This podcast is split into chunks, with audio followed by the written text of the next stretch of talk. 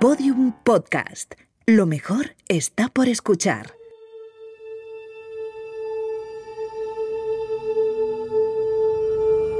Estamos viendo cómo están entrando en estos instantes los agentes. Son, son los secuestradores. ¿Cuál es su nombre?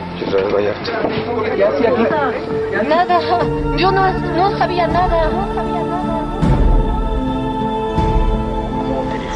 El presidente de Francia, Nicolás Sarkozy. Fin a esta farsa. Es de una ciudadana francesa de la que estamos Aquí nadie va a estar por encima de la ley. En México el que la hace, la paga. Con la que quede bien durante claro la para presente ella. administración se han detenido a 513 secuestradores. Nuestra compañera Julie García hizo una investigación a partir de las declaraciones de esta francesa que fue detenida. ¡Sáquenla de aquí! ¡Sáquenla de aquí!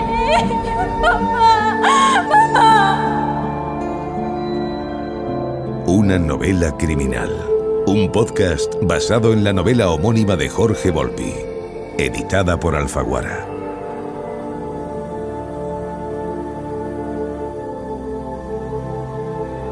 Capítulo 4. Una cuestión de poder.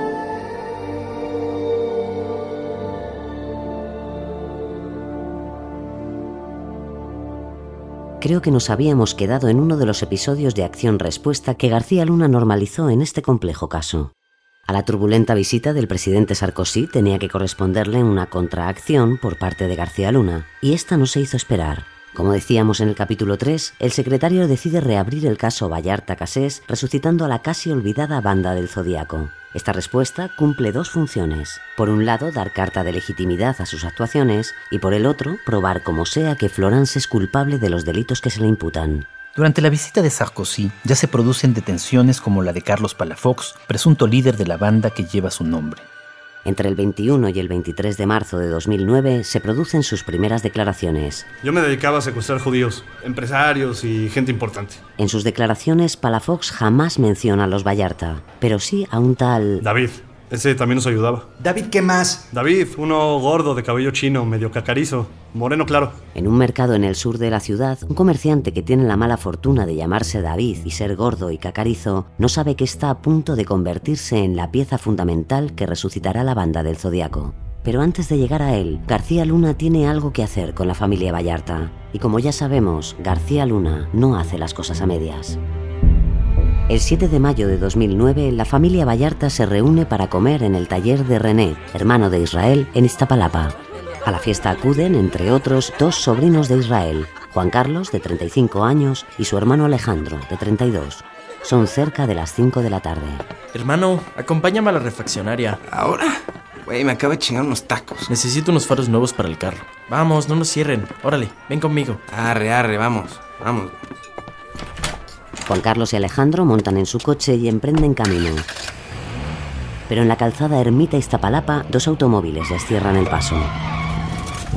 ¡Fuera el carro! ¡Vamos! ¡Vamos! ¿Qué, qué pedo? ¿Qué, qué pasa? ¡No chinguen, no abrimos fuego! Como viene siendo normal en este caso, un tropel de agentes de la AFI rodean el vehículo y sacan a los dos hermanos entre golpes e insultos. ¡Salta y tírate al piso, hijo de tu pinche madre! Sí, ok, tranquilícese, tranquilícese. ¿Y tú, a qué esperas? Sí, sí, sí, sí, señor. Órale, pónganle las esposas a estos dos. A la orden, señor. ¿Pero qué está ocurriendo? ¡Tú, cállate! Quítenle la cartera. Por favor, no nos hagan nada. ¡Levántate! ¡Ah, ándale! Ah, son los Vallartas. Son Vallartitas. Pues ya se los cargó su pinche madre. ¡Ay! ¿Dónde está su tío? Su tío René.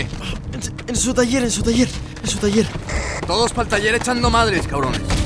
Los suben a golpes a una furgoneta y los llevan de nuevo al taller de René. Irrumpen con fuerza en el lugar y se llevan detenidos a René y a otro empleado. Ya le traemos a cuatro Vallartas. Preparen todo, vamos para allá.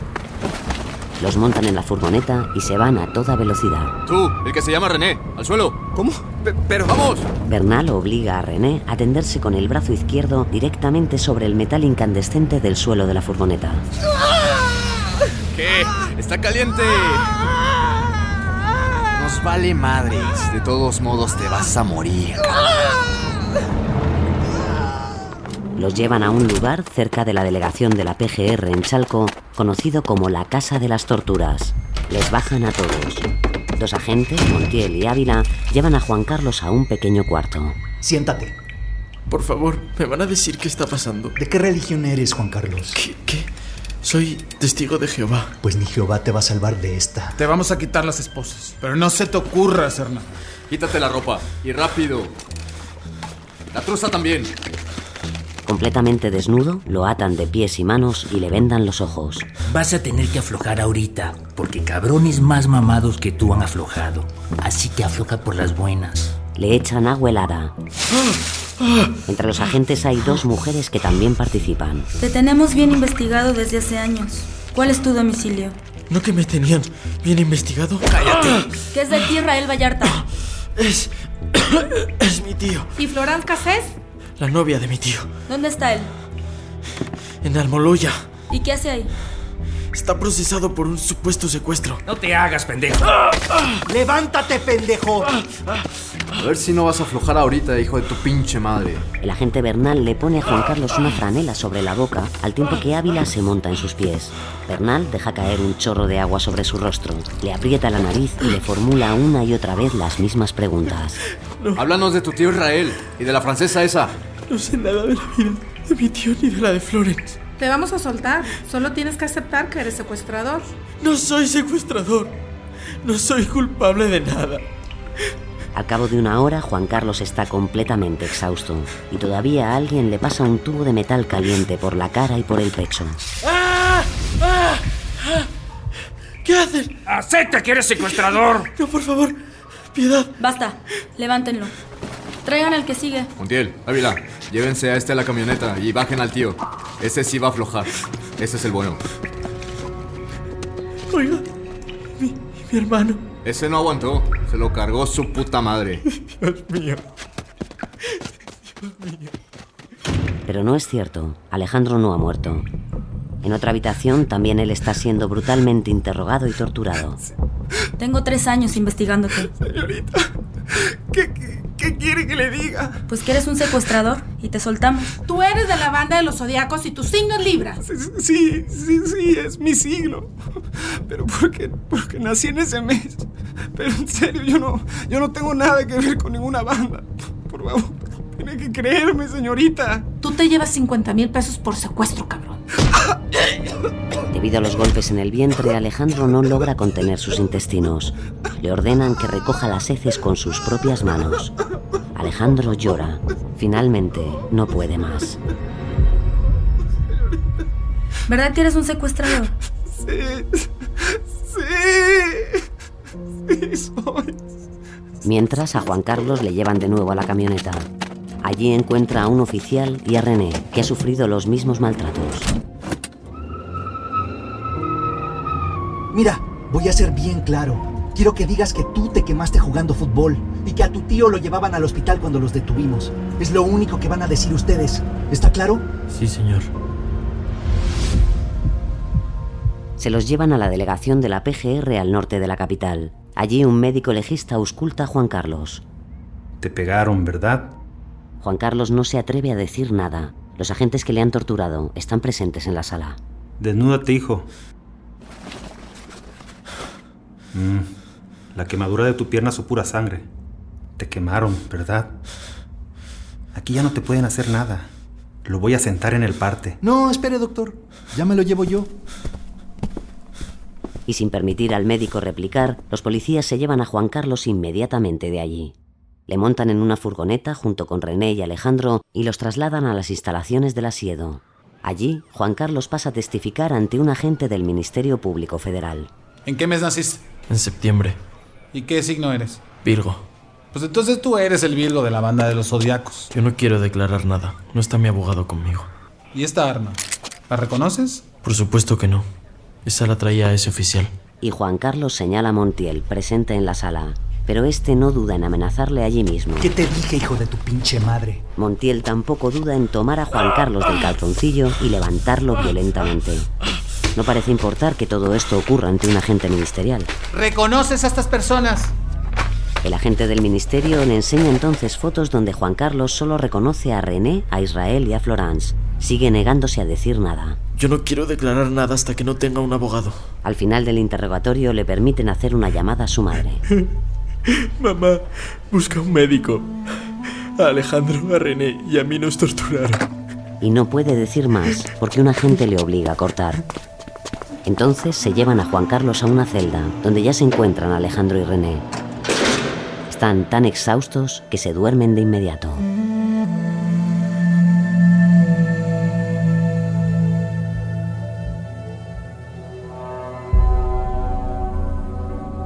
Juan Carlos Vallarta no declara hasta el 8 de mayo de 2009. A pesar de estar adolorido por la tortura, se mantiene firme. Él es inocente. No sabe quiénes son Carlos Palafox ni David Orozco, alias Géminis, según las autoridades. René también declara y también niega conocer a Carlos Palafox. Corrobora que la quemadura de 21 centímetros que el médico legista confirma se la provocaron los policías al momento de su detención, lo cual quiere denunciar. Juan Carlos, Alejandro y René son arrestados. Para Alejandro, la detención resulta aún más dolorosa. Al hecho de haberse quebrado durante la tortura, se une el que su esposa le comunica a los pocos días de su detención que está embarazada. Además, su hijo mayor no soporta las visitas a su padre tras 10 horas de autobús. Alejandro no volverá a ver a su hijo ni conocerá a su hija hasta siete años después. Y la cosa no queda aquí. La Secretaría de Seguridad Pública necesita justificar el arresto de los familiares de Israel. Para ello, el 12 de mayo de 2009, la policía da a conocer un vídeo en el que, ahora sí, aparece David Orozco, aquel comerciante gordo y cacarizo. Ahora es el supuesto Géminis en la banda del Zodíaco. Este es David Orozco tal cual lo presenta la SSP. ¿Cómo te llamas? David Orozco Hernández, ¿Cuántos años tienes? 37, ¿Estado civil? casado, ¿A qué te dedicas? soy comerciante y secuestrador. ¿Cuándo conociste a Israel Vallarta? En el 2000, en la colonia progresista, ¿Cómo lo conociste? él patrocinaba juegos de fútbol y así lo conocí. Posteriormente me invitó a trabajar como lavador de dinero y después a trabajar como secuestrador. ¿Cuál era tu sobrenombre dentro de la organización de Israel Vallarta? Géminis. Este video, difundido por la propia policía, está grabado sin la presencia de un abogado, lo cual atenta contra cualquier principio de seguridad jurídica y es una clara violación de los derechos humanos. Pero esto no parece importarle mucho a la PGR. Como casi todo el material audiovisual implicado en este caso, este vídeo también presenta flagrantes irregularidades. Como si fuera un actor en un casting, Orozco habla a cámara con una seguridad aprendida, mirando a su izquierda en las muchas ocasiones que duda de su papel y obviamente leyendo en otras tantas. Y hay algo más. El vídeo está lleno de cortes. Cortes de edición bastante chapuceros, por cierto. Veamos. ¿Cuántos eran los integrantes de esta organización? Estaban Israel Vallarta, Corte en el vídeo. René Vallarta, todos ellos hermanos, Otro corte. Alejandro Vallarta, Juan Carlos Vallarta, sobrinos, Otro corte. Y la francesa que era su novia de Israel Vallarta. Aquí David mira a su izquierda esperando aprobación. El ok se la da. Corte. ¿Cuál era la participación de cada uno de ellos? Israel Vallarta y la francesa eran los que planificaban y cobraban los secuestros. A veces la francesa participaba cuidando este, a las víctimas. Corte. René participaban en los levantones. Corte. Juan Carlos, Alejandro Vallarta y yo cuidando. Y nuevo corte. ¿En cuántos secuestros participaste? David continúa diciendo que participó en cuatro secuestros con esta organización, uno de ellos presuntamente el de Cristina Ríos y su hijo Cristian y Ezequiel Elizalde. Pero de nuevo la policía no cuenta con los mejores actores. David se confunde al decir que las víctimas eran dos mujeres y un niño. La señora con un hijo y otra señora. Por ellos este, se hizo el operativo del AFI y no se realizó el cobro. También manifiesta que tras la detención, la banda se escindió en dos grupos, uno con la familia Vallarta, René, Juan Carlos y Alejandro, y otro con todos los conocidos, según las palabras de David. Uno donde estuvo toda la familia y el otro donde estuvieron todos los conocidos. Y el golpe de gracia para los planes de García Luna. Escuchen. ¿Qué realizaba la francesa dentro de la? Planificaba y hacía levantones con Israel. A veces cuidaba a las víctimas. Cuando ella llegó, entró la discordia entre todos los miembros de, de la organización.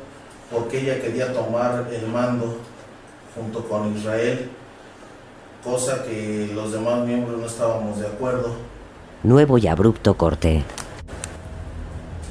Y cuando la francesa llegó A David Orozco lo habían detenido tan solo seis días antes. Nada, aparte de su nombre, lo relaciona con el David mencionado por Carlos Palafox. La declaración ministerial que David Orozco haría después está tan mal ensayada como su vídeo. No habla del secuestro de Valeria, se confunde con los tres secuestrados de las chinitas, diciendo que eran un joven y dos mujeres, y vuelve a confundirse con la fecha de captura de Israel y Florence. Pero dejemos descansar por ahora la oportuna confesión de David Orozco. Pronto sabremos algo más sobre ella. Lo importante de la detención y de la presunta confesión de David Orozco es su papel en el proceso. En el plano político, Calderón se ve reforzado y envalentonado por estas oportunas detenciones. Agradezco mucho su presencia esta tarde, que tengo un anuncio importante que hacer a los mexicanos.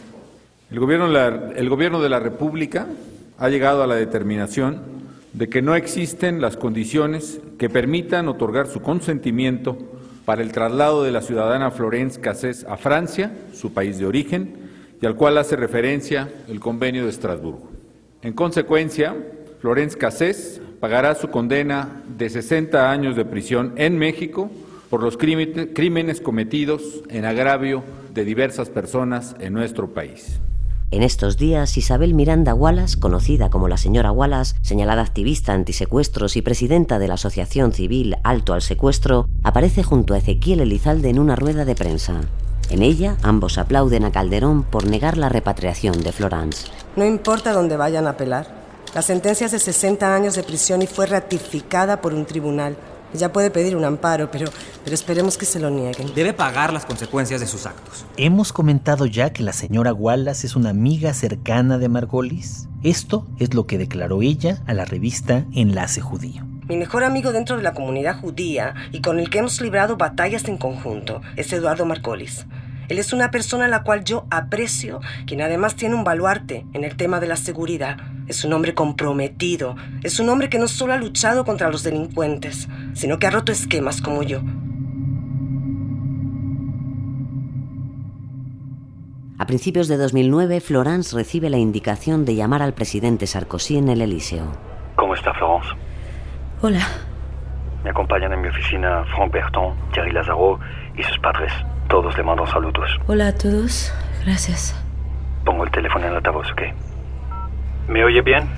Perfectamente, Monsieur le Président. Escúcheme.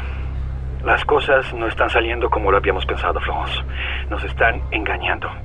Yo, Nicolas Sarkozy, presidente de Francia, le digo, Florence, que no le voy a fallar. Sí, sé que nos están escuchando, pues que nos oigan bien, que escuchen bien. Cárdenas Palomino pretende inculparme a través de David Orozco. Le he visto en la tele, en el video que le ha grabado la policía. Es todo mentira. Si tengo que decir que México es un país fuera de la diplomacia internacional, lo haré. Lo diré. Es inadmisible que no aplique la Convención de Estrasburgo. En esos días de julio, la SSP anuncia la detención de otro grupo de secuestradores. Según la Secretaría, con ello ha logrado desarticular tres peligrosas bandas, los Japos, los Tablajeros y los Palafox, todas ellas ligadas con la más peligrosa de todas, los Vallarta. Y el 29 ocurre algo que seguramente el Estado no esperaba. Cuando finalmente David Orozco es presentado ante un juez, desmiente todo lo declarado y se desliga del video que grabó. Yo no reconozco a estas personas, ni a René, ni a Alejandro, ni a Juan Carlos. Fui torturado física y psicológicamente. David presta un nuevo testimonio. En este la historia es completamente diferente. Según declara, el 5 de mayo de 2009 iba en su camioneta y de nuevo un vehículo se interpuso. Bajan varios hombres, agarran a David y lo suben a otra camioneta. ¡Boca abajo! ¡No me mire! De acuerdo, señor. Hasta aquí es un escenario conocido, pero hay algo en este relato de Orozco que llama la atención. Ahora sí, cabroncito. Somos la última letra del abecedario. Vas a trabajar para nosotros y queremos 20 mil mensuales, ¿entendiste? Por la última letra del abecedario, el agresor se refiere a los Zetas, una peligrosa banda de narcotraficantes que en ese momento asolaba el norte del país. A pesar del terror, Orozco se niega a colaborar con ellos. No, no, señor. Yo no voy a hacer nada. ¡Ya cállate! No te pases de verga, cabrón. Que te dejamos sin familia. Vas a vender droga en tu casa por la ventana que tienes en la parte de atrás. Pero mi casa da un módulo de policía. Ese es tu problema. En un minuto te vamos a bajar y vas a hablar con el mero bueno.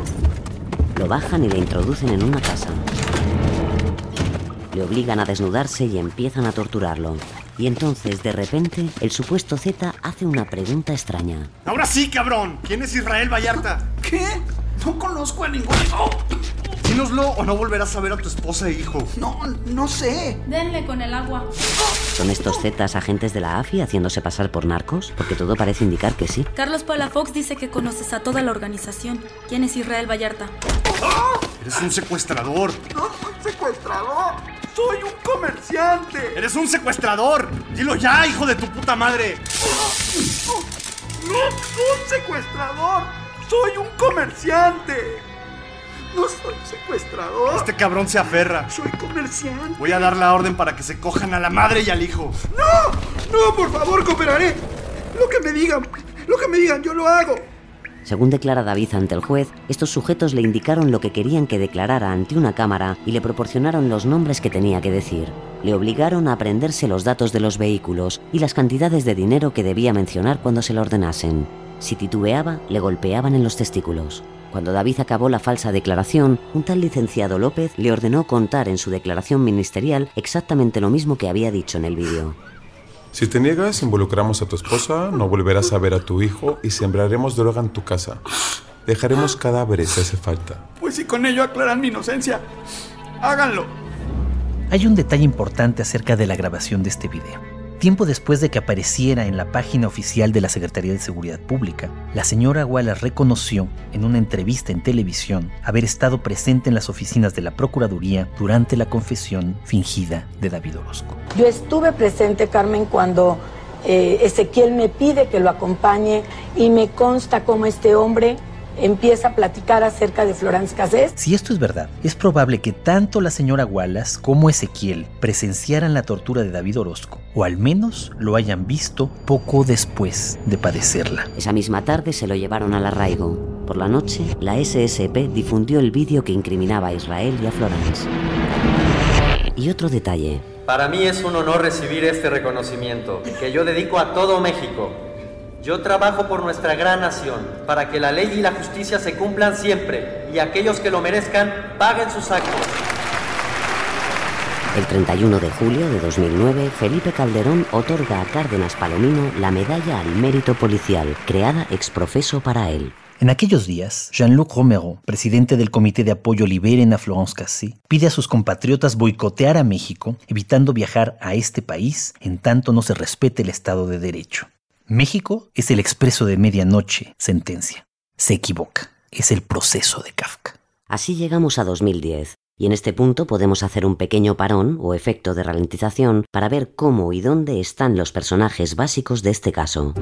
En Francia, y gracias a Sarkozy, Florence se convierte en una suerte de ídolo pop, a la vez que figura reivindicar. Incluso en México empieza a haber voces que defienden a Florence. Por primera vez, la revista Gato Pardo publica un artículo que revela las numerosas contradicciones del expediente del caso. Será el comienzo de una pequeña corriente a favor de la francesa, formada esencialmente por intelectuales. Para Israel, el panorama pinta diferente. El preso descubre que su nuevo abogado, Alejandro Cortés, se ha aprovechado de él y le ha arrebatado a su familia sus últimos ahorros, obligando a sus padres a vender su casa para pagar sus honorarios. Israel decide entonces tomar su propia defensa y presenta una serie de alegatos que incluye citatorios para decenas de testigos. En las altas esferas, los presidentes Calderón y Sarkozy vuelven a encontrarse en Madrid en mayo de 2010, durante la sexta cumbre de jefes de Estado y de Gobierno de América Latina y del Caribe Unión. Presidente Calderón, me alegra verle. Presidente Sarkozy, un placer saludarle.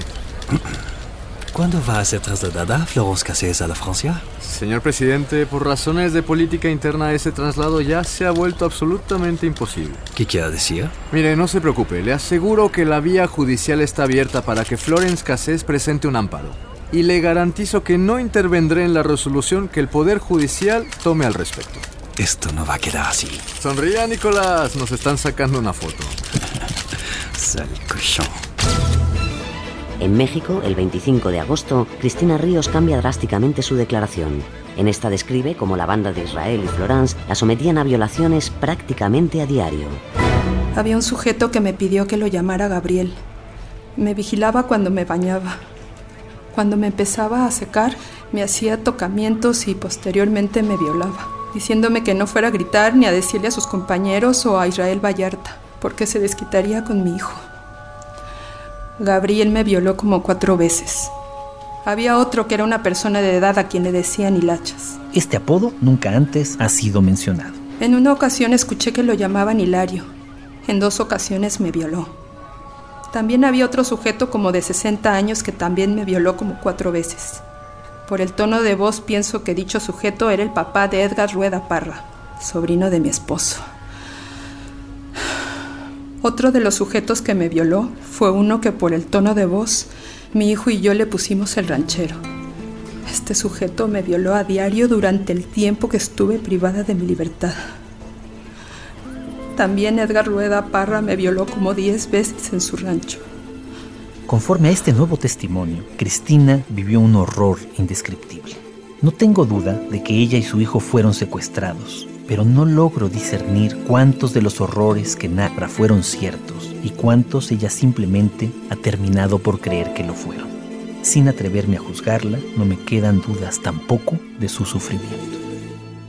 En cuanto a Alejandro, Juan Carlos y René Vallarta, siguen en prisión. El 20 de julio integran a todos los supuestos miembros del Zodíaco en la misma causa criminal, aunque algunos solo están identificados por sus apodos.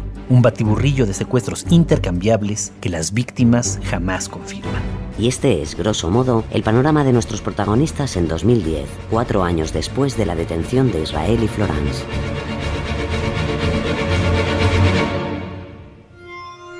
El 30 de agosto de este mismo año, 2010, los abogados de Florence hacen un nuevo movimiento presentando una demanda de amparo directo ante los magistrados del Tribunal Colegiado en Materia Penal del Primer Circuito. La demanda va en contra de la sentencia que la obliga a cumplir 60 años de cárcel. Contiene una detallada revisión del caso y se basa en tres puntos. Que Florence fue inducida a inculparse, que las grabaciones de televisión influyeron en su sentencia y que el tribunal violó las garantías. El documento acababa con estas palabras. El Ministerio Público debió de inmediato haber comunicado mi detención a la representación diplomática de Francia. Sin embargo, no lo hizo. La violación vulneró la posibilidad de organizar adecuadamente mi defensa.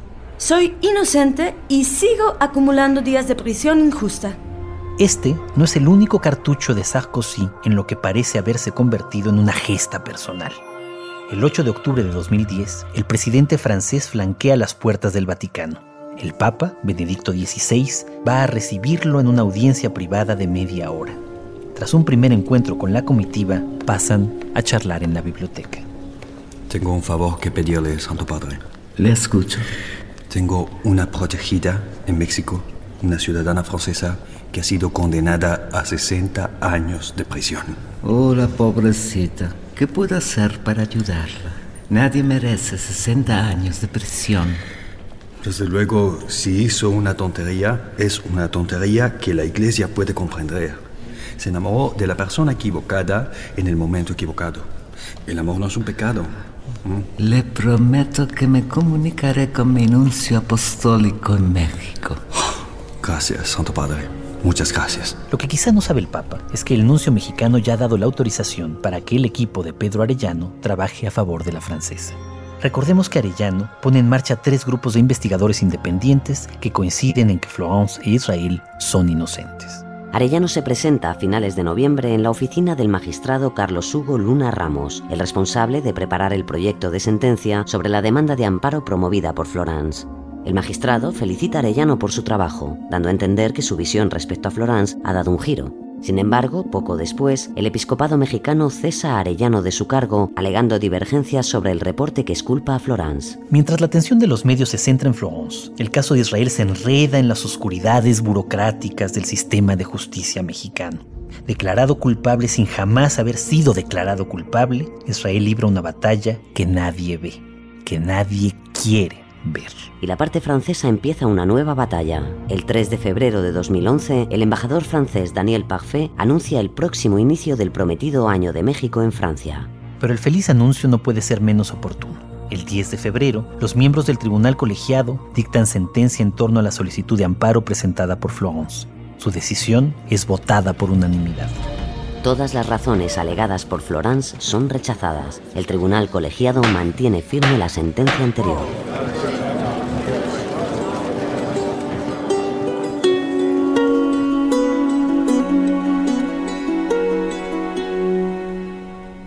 Esa misma tarde, Sarkozy llama a Florence a Tepepan.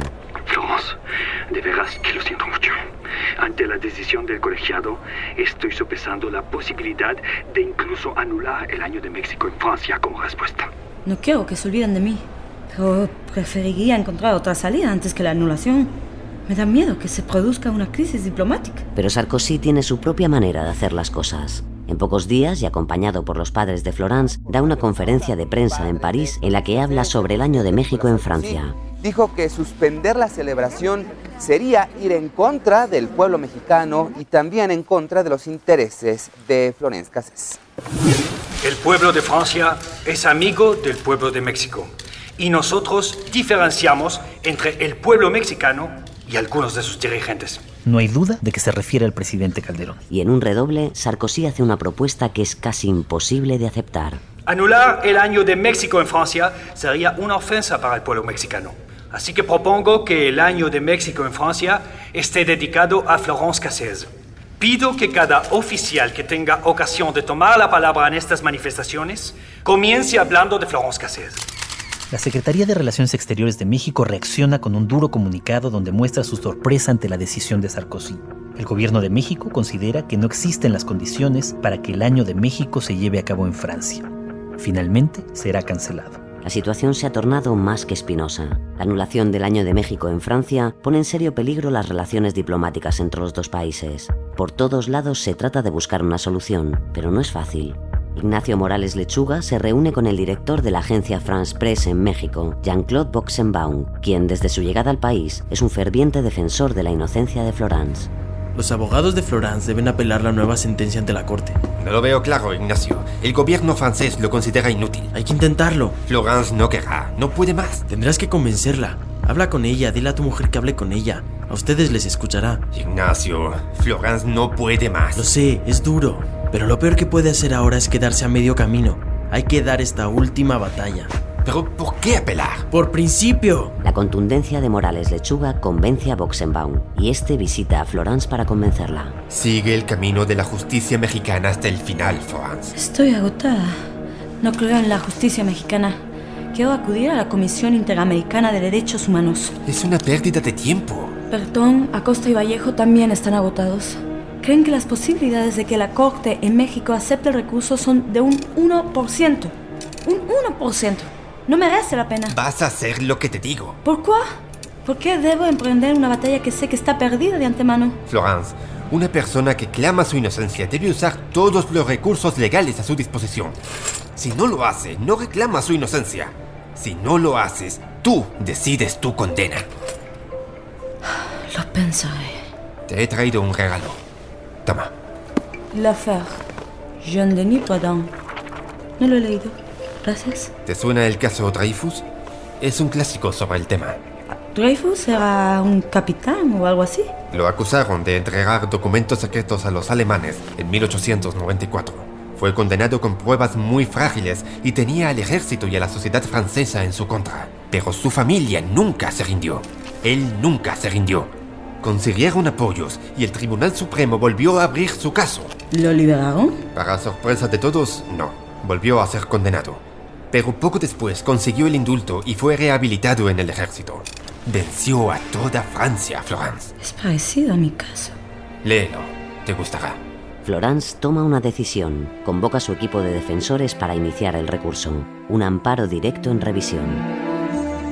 A diferencia de un amparo directo, en un amparo directo en revisión, los abogados de Florence deberán demostrar que la interpretación de la Constitución realizada por el Tribunal Colegiado viola los derechos de Florence. El recurso que presenten deberá ser admitido por unanimidad en el Pleno de la Corte. El 10 de marzo de 2011, el embajador Parfait anuncia a Costa, abogado de Florence, que el recurso ha sido admitido por la Corte y que le corresponderá a Arturo Saldívar, el más liberal de los ministros, la redacción del proyecto de sentencia. ¿Eso es bueno? Es muy bueno, Florence. He pedido verle personalmente. No creo que me lo conceda, pero aunque no lo hiciera, tengo esperanzas en que redactará un proyecto favorable para nosotros. Eso espero. Boxenbaum también te trajo este libro. Sí, dice que es igual a mi caso. A mí también me lo regaló. Zaldívar accede a entrevistarse con Acosta durante 20 minutos. Acosta acude a la cita un tanto intimidado. Nunca se ha movido en instancias tan altas. Me gustaría explicarle con detalle nuestra demanda de amparo. La idea es... Ah, su demanda está bien, Acosta, por eso la hemos admitido. Solo le voy a aconsejar que se concentre en el montaje. Es lo que mejor le va a funcionar. Ok, sí. Eh, gracias, ministro Saldívar. No quiero entretenerle más. Buenos días. ¿Qué es eso que está leyendo, abogado? Esto. Me lo dio Boxenbaum. Es sobre el caso Dreyfus. Interesante. ¿Puedo checarlo? Claro. Eh, el caso es muy famoso en Francia, ministro. Y se parece mucho al de Florence. Creo de veras que tenemos una oportunidad en la Corte. Quizá no para la libertad inmediata, pero al menos para que se deseche la sentencia y se abra un nuevo proceso. Confiemos, Florence. Vamos por buen camino. Eso espero. Pero en esta guerra las alegrías de un bando son las desdichas del otro. La admisión del recurso de Florence obtiene, como no, una rápida respuesta. La Policía Federal detiene a Dieter Camarillo Palafox, hermano de Juan Carlos Camarillo Palafox. Según la policía, ellos son Dieter y Charlie, los amigos de Israel que, según la declaración de Florence, se encontraban en las chinitas el día que fueron detenidos. Dieter afirma conocer a Israel, a Mario y a René Vallarta. También manifiesta que Israel le ofreció participar en secuestros. René, el hermano de Israel, y sus sobrinos Juan Carlos y Alejandro realizan en estos días sus declaraciones ministeriales. Niegan todos los hechos que se les imputan. Tras los alegatos, pruebas y careos, el juez no encuentra demostrada su responsabilidad en los secuestros de Cristina, Cristian y Ezequiel, aunque sí han quedado acreditados los elementos para acusarlos del delito de delincuencia organizada. Así, y aunque el tribunal dicte libertad para René, Alejandro y Juan Carlos por los secuestros de Cristina, Cristian y Raúl, todos permanecerán en prisión por la acusación directa de Ezequiel Elizalde. Y también David Orozco será condenado por el secuestro de Ezequiel. No se toman en cuenta las declaraciones iniciales de Ezequiel, según las cuales nunca pudo ver las caras de sus captores. El proyecto de sentencia elaborado por Saldívar es uno de los textos jurídicos que mayor atención han recibido en México en las últimas décadas, por un término que dará mucho de qué hablar, el efecto corruptor. Las diversas violaciones sufridas por Florence, así como el montaje, tuvieron un efecto devastador en el proceso. El argumento principal para otorgar el amparo es entonces que todas estas violaciones generaron un efecto corruptor en todo el proceso penal que afecta al testimonio de las víctimas debido a las deformaciones provocadas por la AFI. Por ello, estos testimonios no pueden ser considerados como pruebas sin traicionar la presunción de inocencia. Se considera que este efecto corruptor contagió todo el proceso penal. El término efecto corruptor jamás había sido antes utilizado en un amparo. El 21 de marzo de 2012 se celebra la primera sesión de la Corte. No hay juicios de película, no hay protesto señoría. Hay cinco jueces o ministros que decidirán el asunto en dos sesiones sucesivas, primero una privada y luego una pública. Por lo general, en la privada los ministros expresan el sentido que tendrá su voto en la pública. Empecemos con usted, ministro Saldívar, ya que es el presidente. ¿Cuál es su postura? Gracias, ministro Ortiz. Yo no tengo ningún argumento adicional a lo que ya figura en mi proyecto. A favor del proyecto. Ministra Sánchez Cordero. Yo estoy a favor. Su turno, ministro Pardo. Mi voto es en contra. Bien. Yo también estoy en contra del proyecto. Dos a favor y dos en contra. Ministro Cosío, la resolución depende de usted. Me reservo el sentido de mi voto para la sesión pública. A las 12 y cuarto de la mañana, en Tepepan, Florence se sienta frente al televisor para seguir en directo la transmisión de la sesión pública de la Suprema Corte. El cónsul general de Francia le ha dicho que la embajada le ha reservado un vuelo a París a las 9 de la noche en caso de que se le conceda el amparo liso y llano, es decir, la liberación automática. En la pantalla, Florence observa a los cinco ministros descender al salón principal de la Corte para iniciar la sesión pública. Se leen las conclusiones del proyecto y cada ministro presenta sus argumentos. Después, a Zaldívar le toca hablar de su propio proyecto. En este caso particular me resulta jurídicamente imposible poder modificar los extremos de mi proyecto. Agradeciendo a la señora y a los señores ministros sus observaciones, sus comentarios y su disposición, pido que se tome votación nominal a favor o en contra del proyecto. Desde Tepepan, Florence contiene la respiración. ¿Es ahoga o nunca? Ministro Pardo. En contra del proyecto. Gracias, ministro Pardo. Ministra Sánchez Cordero. Coincido en el sentido propuesto en el proyecto del ministro Saldívar.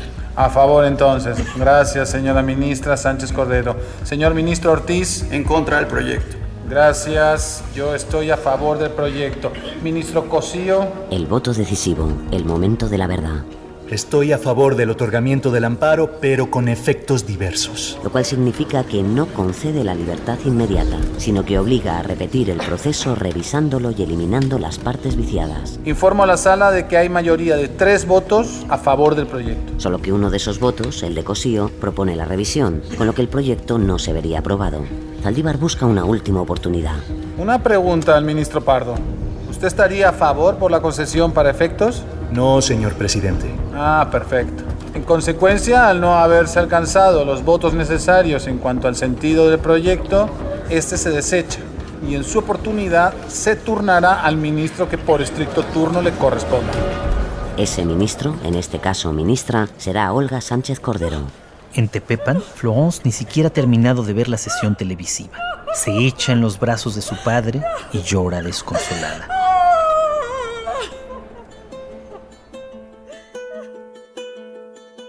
Por supuesto, al reconocimiento explícito por parte de cuatro ministros de la Suprema Corte de las trampas de la policía, no podía seguirle sin una nueva actuación policíaca contra la familia de Israel. El 27 de abril, Mario, hermano de Israel, y Sergio Cortés Vallarta, su sobrino, son detenidos por la Policía Federal. Ambos son brutalmente torturados. Según la PGR, en su declaración ministerial, Mario acusó a Florence de ser el verdadero cerebro de la banda. Aquí, aquí, aquí, aquí.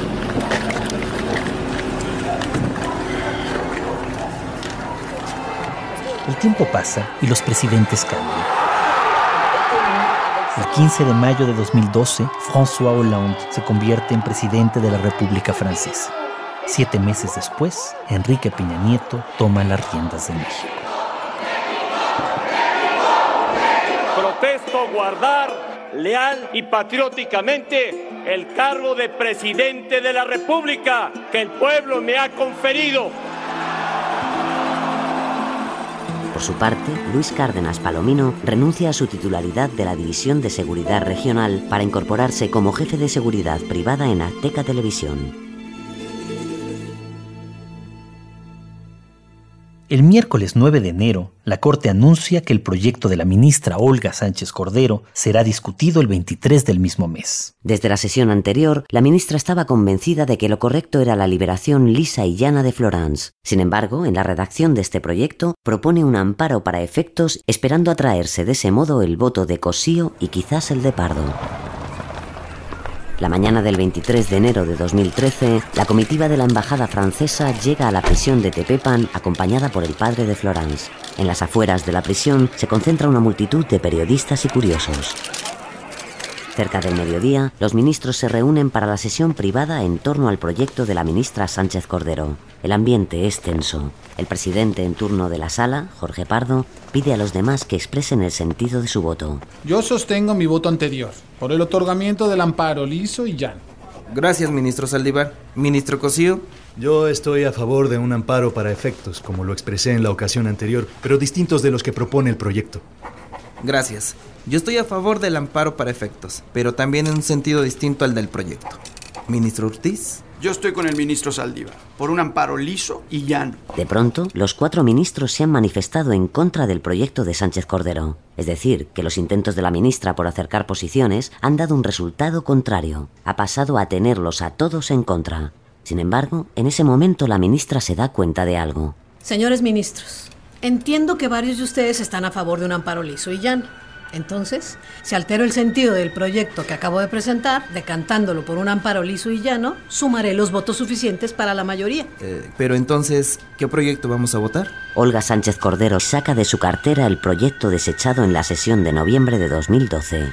Hago mío el proyecto del ministro Saldívar. Ninguno de los presentes ha imaginado una solución semejante y nadie la objeta.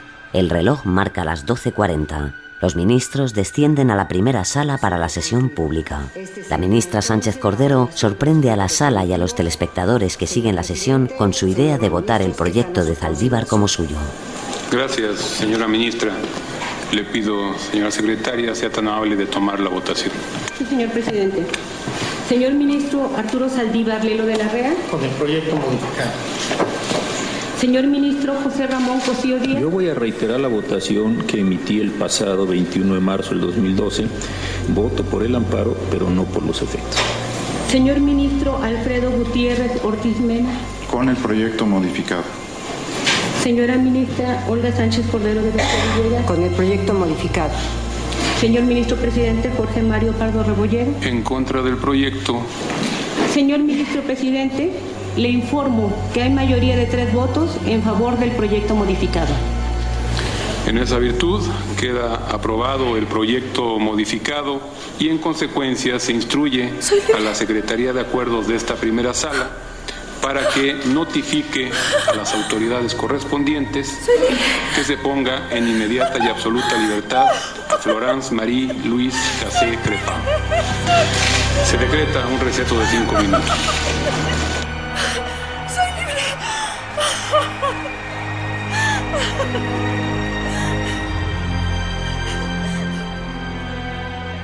En el altiplano, Israel se entera de la noticia de la liberación de Florence unas horas después de que se hace pública. Solicita una hoja de papel y un lápiz y se apresura a escribirle una carta. Siempre defendí tu inocencia. Te amé muchísimo, Florence. Te deseo toda la suerte en tu nueva vida. Poco antes de las 9 de la noche, Florence aborda el vuelo 439 de Air France rumbo a París.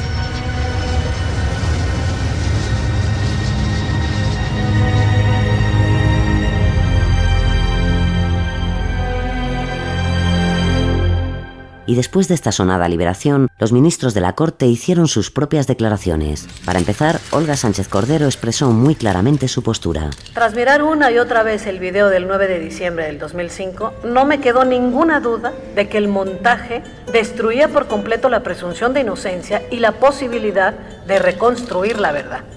Florence fue triplemente discriminada por ser extranjera, por hablar francés y por ser mujer. Cosío, por el contrario, se pronuncia contra la resolución de la Corte. En su opinión, el montaje se resolvió con otro montaje, un montaje judicial. Mi equipo y yo jamás imaginamos un escenario semejante. Fue un atropello a la técnica jurídica y al Estado de Derecho que en teoría se buscaba defender. Nadie en la Corte esperaba esta sentencia. Para paliar una injusticia se ha cometido otra. No ha habido equidad. Mientras Cassés salió libre, Vallarta continúa en la cárcel. Un tipo de justicia para una French Poodle y otra para un perro callejero. El hecho es que el efecto corruptor acuñado por Zaldívar nunca más ha vuelto a ser invocado en la Corte. Nunca más se ha considerado que una violación a los derechos humanos por parte de las autoridades pueda anular todo un proceso.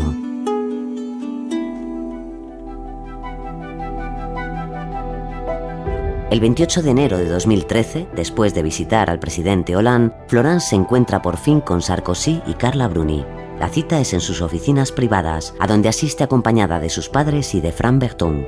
Ese día, Sarkozy cumple 58 años. Tras el almuerzo, durante el café, el expresidente habla con Florence en una parte, de manera menos formal. Para mí, lo único que importaba es que eras francesa, Florence. Yo no iba a dejarte en un país que no es conocido precisamente por tener la mejor policía y la mejor justicia del mundo. Yo instintivamente pensaba que tú eras inocente, pero ese no era el problema. Primero había que traerte aquí y luego ya veríamos. Si solo defendiéramos a los inocentes. Pero si soy inocente. Sí, sí, yo, yo acabé por entenderlo. Gracias a tu abogado que nos abrió el expediente y a escuchar a tu padre también. Sarkozy se lo ha dicho claramente. Lo único que le importaba era su nacionalidad, no tanto su inocencia. Solo entonces Florence repara en el desprecio implícito de las palabras del expresidente de Francia, su gran defensor. A mediados de febrero de 2013, Florence se reencuentra con Fausto, el activista mexicano que tanto la apoyó, también víctima de secuestro cuando era joven. Empiezan una relación y contraen matrimonio ese mismo verano. Florence se instala con Fausto en Annecy y entonces ocurre algo extraño. Eduardo Margolis, que está enfermo de leucemia, le transmite un mensaje invitándola a llamarlo. Tras semanas de dudas, Florence se decide a comunicarse con él. A su lado, Fausto va a usar su teléfono para grabar toda la conversación. Fausto, ¿marco ya? Sí, ya es la hora que acordaron. Empiezo a grabar. Estoy un poco nerviosa. Tranquila, aquí estoy yo contigo. De acuerdo. Vamos allá. ¿Cómo estás, Florence? He pensado mucho en ti y me alegré de tu liberación. Me sorprende que sea así. Quiero asegurarte que yo Yo nada tuve que ver con tu arresto. Entonces, ¿quién fue? ¿Qué ocurrió? Fue García Luna quien me llamó para informarme que pensaba acusarte a ti y a tu novio. Ya no es mi novio. Y a Israel quería decir de secuestro. Que sepas que esto marcó la ruptura de mi amistad con García Luna. Siempre supe que eras inocente. Usted nunca me ayudó. No pude hacer nada para ayudarte. Mira, a raíz del problema que tuve con tu hermano Sebastián, descubrí que Israel pertenecía a una banda de criminales. Fue así como me di cuenta de que el hermano de Israel, Arturo, era el hombre al que matamos durante una operación para liberar a un secuestrado. Entonces me di cuenta de que toda su familia pertenecía a una banda de secuestradores. Fui a ver a Luis Cárdenas Palomino y le di todas esas informaciones para que arrestara cuanto antes a la banda de los hermanos Vallarta. Pero, ¿y yo? ¿Qué tenía que ver con esto? Tú no nos interesabas, Florence. Nadie sabía que tú ibas a estar allí cuando arrestaron a Israel. Y pensar que el imbécil de Palomino te golpeó y amenazó en mi nombre. Pensó que tendrías más miedo de mí que de la policía. Yo jamás autoricé eso. Pero no hizo nada. Luego fui a reclamárselo y a decirle que no tenían derecho. Estoy enojado con ellos desde hace siete años.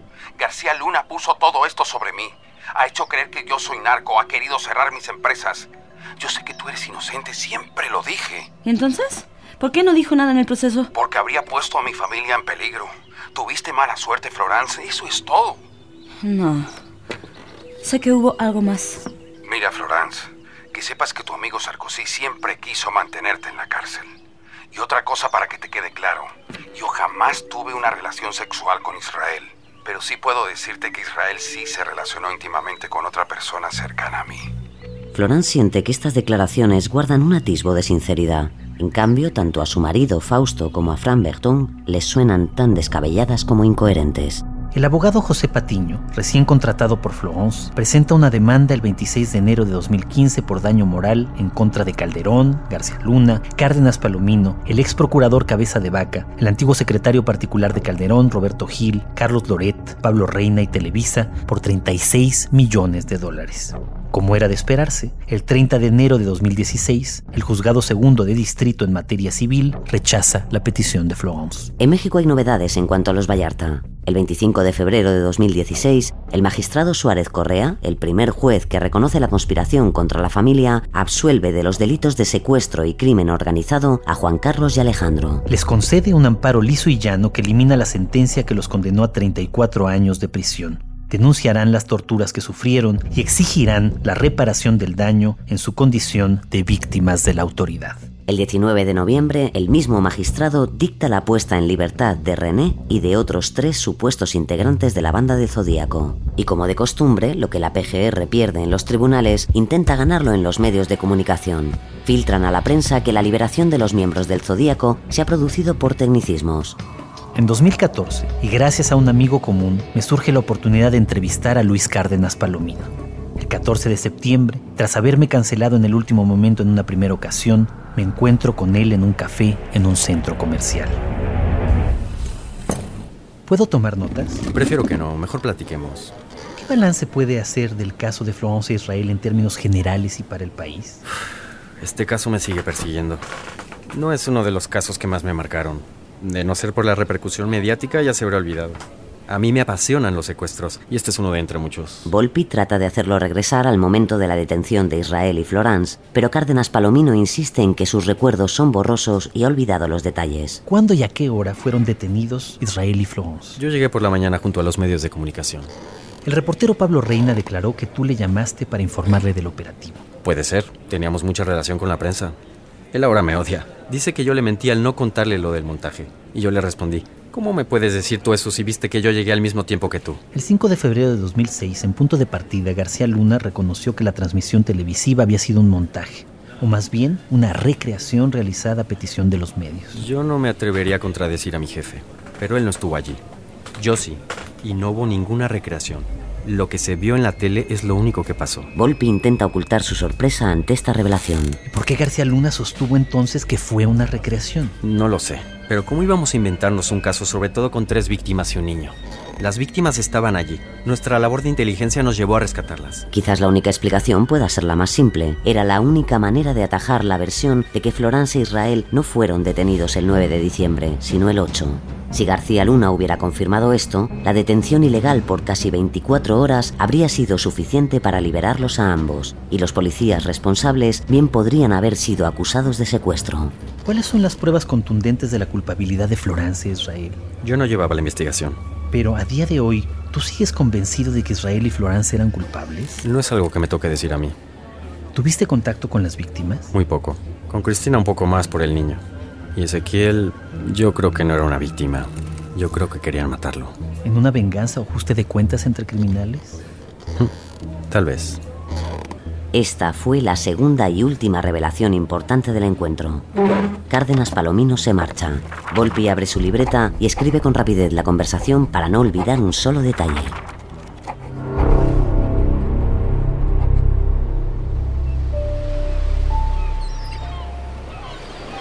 Un tiempo antes, el 4 de marzo de 2017, Jorge Volpi también mantuvo una entrevista con Florence.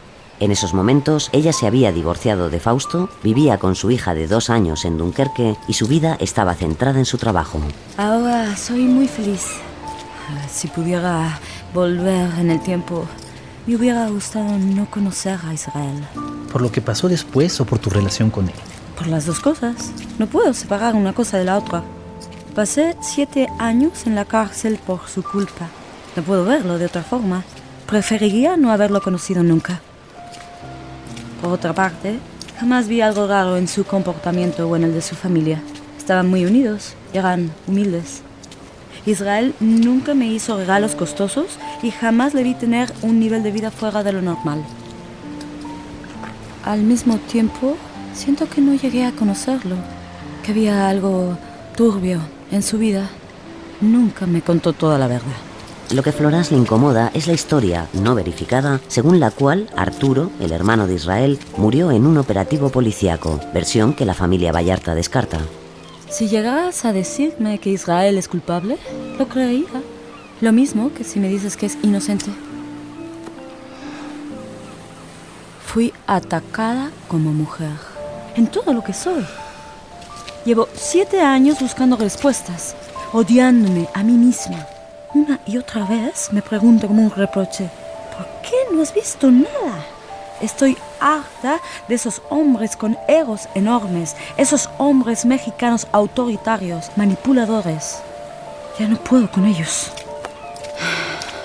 Tengo coraje contra Israel, que no ha tenido la hombría, el valor para decir todas las cosas y contestar todas mis dudas.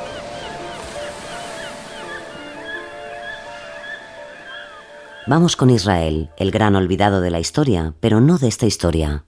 Ya nos hemos dado cuenta de que no es una persona fácil de asir. Resulta tan sincero como elusivo. Detrás de su enorme franqueza se puede atisbar cierta oscuridad. Volpi se entrevista por primera vez a solas con él el 27 de julio de 2017. No odio la cárcel, aunque ha sido muy duro, sobre todo al principio. Los primeros meses pensé muchas veces en suicidarme. Pero ahora creo que la vida son ciclos y a mí me tocó este. Supongo que algo habré aprendido de la vida en estos 12 años. Desde que fue detenido en diciembre de 2005, no ha vuelto a ver a ninguno de sus hijos. Tras la muerte de sus padres, apenas ha recibido unas cuantas cartas suyas. Yo no quiero irme como Florence, por vicios en el proceso. Entiendo que ella lo haya hecho, pero después de todo lo que nos hicieron, de lo que le hicieron en familia, no. Yo quiero agotar todas las pruebas y que me declaren inocente, porque yo no hice nada malo. Yo soy inocente. Creo que uno de los efectos más perversos de tu caso consistió en hacerle creer a la opinión pública que Florence es culpable pese a haber sido liberada por violaciones al proceso, cuando la presunción de inocencia debe aplicársele sin cortapisas. Israel no asume este argumento con claridad. Su empecinamiento a la hora de desplegar todas las pruebas posibles de su inocencia ha sido quizás otro de los factores que ha contribuido a que lleve 12 años de cárcel sin recibir sentencia. ¿Y cómo te sientes de cara al futuro? No me gustan las mentiras. Yo siempre he sido franco y sincero y, aunque duela, mis palabras las digo. Eso es precisamente lo que me ha llevado a este lugar, no saberme callar a tiempo. Siento que tengo algo atorado en mi garganta y no puede salir.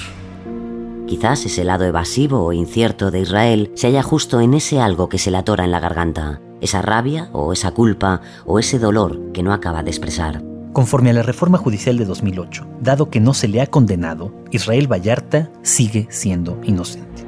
Los hermanos Rueda Cacho, su primo Edgar Rueda, Alejandro Mejía y los familiares de Ezequiel Elizalde siguen sin comparecer pese a las acusaciones en su contra. Genaro García Luna vive en Florida. Una de sus empresas es una consultoría en materia de índices de seguridad pública. Luis Cárdenas Palomino continúa trabajando como jefe de seguridad en Azteca Televisión. Eduardo Margolis continúa siendo dueño de su conglomerado de empresas y de su agencia de autos blindados. Buena parte de la comunidad judía mexicana sigue considerándolo como su guardián. Continúa luchando contra la leucemia. Ninguno de los agentes involucrados en el montaje o la tortura de los miembros de la familia Vallarta ha sido sancionado. Ni Cristina ni Cristian han vuelto a hablar en público de su secuestro. Ezequiel Elizalde continúa señalando a Florence y a los Vallarta. Los conductores y periodistas de Televisa y TV Azteca involucrados en el montaje se mantienen en activo. Mario Vallarta y Sergio Cortés Vallarta continúan en prisión sentenciados por secuestro y portación ilegal de armas de fuego. Florence ha rehecho su vida. La imagino en su departamento mientras le da una papilla a su hija. Israel Vallarta permanece internado en el altiplano. Aún no ha sido juzgado.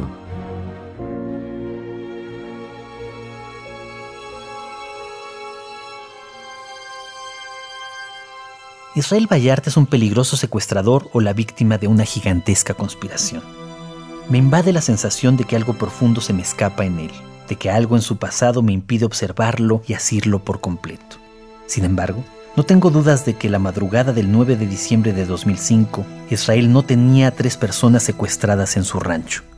También sé que fue sometido a una tortura brutal. Y sé que la recreación aducida por García Luna jamás existió.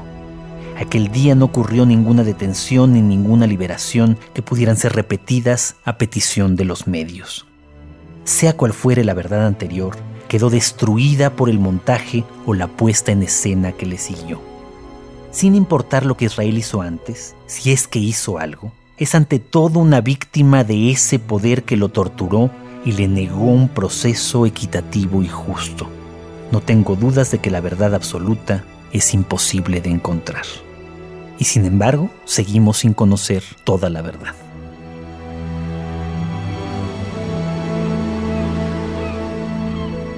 Pero ¿qué es verdad y qué mentira en el caso Vallarta Casés? Es más, ¿Qué es la verdad en sí? De vez en cuando ocurren casos como este, la realidad conjurándose y entrelazando los hilos de los hechos con los de sus protagonistas, formando una maraña de mentiras, medias verdades y versiones que ocultan la verdad. Probablemente nunca sabremos la verdad sobre este caso, pero sí podemos sacar algunas conclusiones, porque este tipo de casos ponen de manifiesto lo que no está dicho, sus mentiras, sus montajes, sus miedos y sus venganzas están revelando otra verdad subterránea, la verdad sobre una situación, sobre un momento histórico determinado en un lugar determinado. Y esa verdad nos hace pensar. Nuestro trabajo, como defendía Julie García, es buscar la verdad. No siempre la encontramos, pero en el camino sí que podemos desvelar los rostros de unas cuantas mentiras.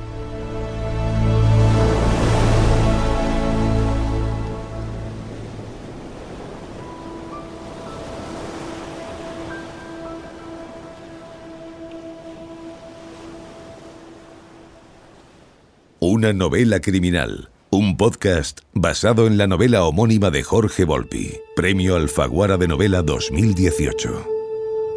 Alba Alonso como Flogans Cassé. Esteban Roel como Israel Vallarta. Javier Godino como Nicolás Sarkozy. Emmanuel Gurnstein como Felipe Calderón. José Luis Navarro como Eduardo Margolis. Alan Bravo como el abogado Acosta con las voces en el elenco de Emilio Gallardo, Edgar Novales, Hilda González, Efraín Rodríguez, Roberto Sánchez Padilla, Viridiana Moreno, Nacho Marraco, Francisco Javier Fernández Casanueva, Jaime Fidalgo, Nacho Castro, Ignacio de la Sota, Odra Gurrola, Jorge Saade, Rubén Darío Jaime Chacón, Ana Blanco, Álvaro Ramos, Cita Elizabeth, Roberto Medel, Francisco Escobedo y José Roberto Díaz Bausón con la colaboración de Unique Talents, de Nicolás Solís, Jesús Blanquiño, María Jesús Espinosa y Juan Ochoa. Guión Daniel Marín y Mona León Siminiani. Edición y diseño sonoro Noé Guillén, Alex Otegui y Mona León Siminiani. Producción Fermín Agustí. Dirección Mona León Siminiani.